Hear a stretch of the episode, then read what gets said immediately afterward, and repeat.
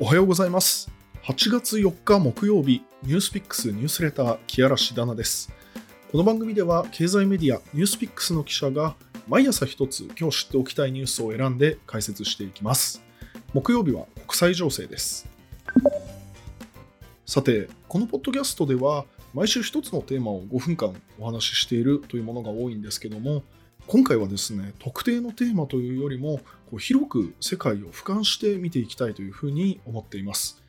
世界はですね、今とんでもない状況に陥っているんですね。今週1週間、様々な違う地域で同時多発的にいろいろなこの緊張が高まったり、あるいはこう事件が起きたりと、そういったことがま起きています。その全体像をですね、今日は少しお話しできればなというふうに思っています。さあ、まず今週最も注目が高まったトピックスといえば、アメリカのペロシ下院議長による台湾への訪問です。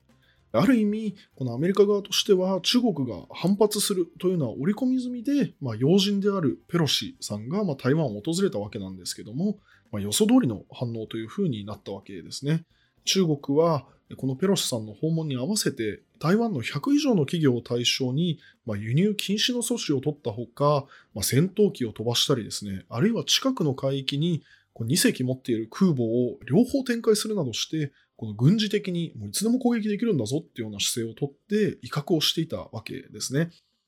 で、ペロシさんが訪問した2日の夜からは、台湾の近海で実弾を使った軍事演習を始めていまして、その実施地域を見るとですね、ぐるっと台湾を取り囲むような形になっているんですね。そこには東側、まあ、つまり沖縄に近い側ですね。ここが含まれていまして、まあ、そこを狙って台湾の頭上を越えるような軌道で弾道ミサイルを発射するんじゃないかといった観測もありまして、非常に危険な状態が続いています。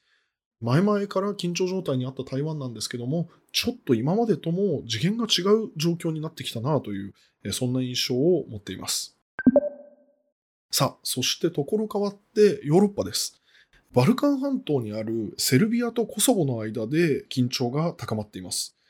少し先に歴史の話をしますと、かつてユーゴスラビアの一部だったこのセルビアとコソボなんですけども、コソボは1998年からの紛争の結果ですね、その後になって独立を宣言するわけですね。しかし、まあ、このコソボの北に位置するセルビアとしては、このコソボというのはあくまで自分の国の領土だというふうに見なしていまして、ここにま根深い対立が今も残っているというわけなんですね。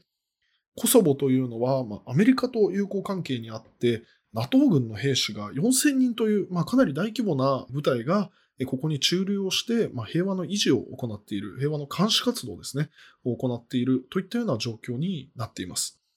で、コソボの中にもですね、セルビア系の住民というのが住んでるんですけども、最近になって、このコソボ政府がセルビア系の住民に対して、コソボ政府が定める自動車のナンバープレートの取得というのを義務付けたんですが、まあ、これにセルビア系の住民が抗議していざこざに発展して、週末には複数の銃声も聞こえたそうなんですね。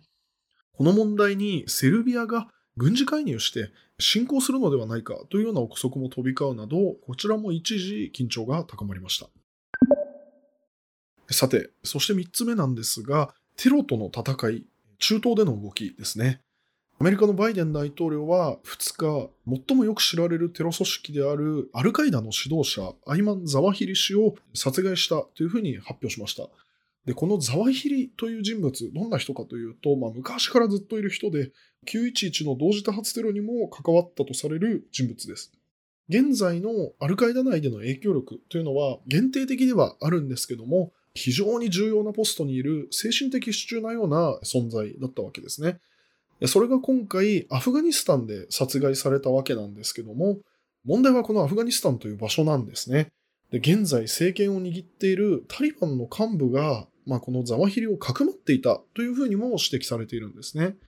去年アメリカ軍がアフガニスタンから撤退した後、イスラム原理主義勢力のタリバンが政権に復活したこのアフガニスタンですけども、やはりこのように、まあ、政権ぐるみでテロリストをかくまうような行為が起こっているというのが、まあ、明らかになった出来事とも言えるわけですね。かつてアフガニスタンというのはアルカイダが育つ温床にもなっていまして、またもや国際的なテロリストの育成の場であったり、あるいは彼らがこう身を潜める場になってしまうんじゃないかというふうに懸念をされています。さて、ここまで台湾、コソボ、アフガニスタンと3つの地域の話をしてきました。この他にもですね、世界を見てみると、まあ、例えばイラクではですね、イスラム教シーア派の政党支持者が国会をこうずっと占拠していまして、まあ、政治が麻痺状態に陥っているというような状況ですし、まあ、ウクライナでは相変わらず戦争が終わる気配というのはないわけですね。こちらも毎日人命が失われているような状況です。紛争の規模だったり理由、あるいはその激しさですね。こういったものも全然違う各地域なんですけども、まあ、こういった情報をざっと見ていると、どことなく世界中が一気にきな臭くなっているような感覚も受けています。まずは、日本から近くて緊迫感も強いこの台湾の情勢というのを注意深く見守っていく必要がありそうです。以上、ニュースピックスニュースレター木嵐ダナがお届けしました。明日は須田桃子記者がサイエンスの話題を解説します。それでは皆さん、良い一日をお過ごしください。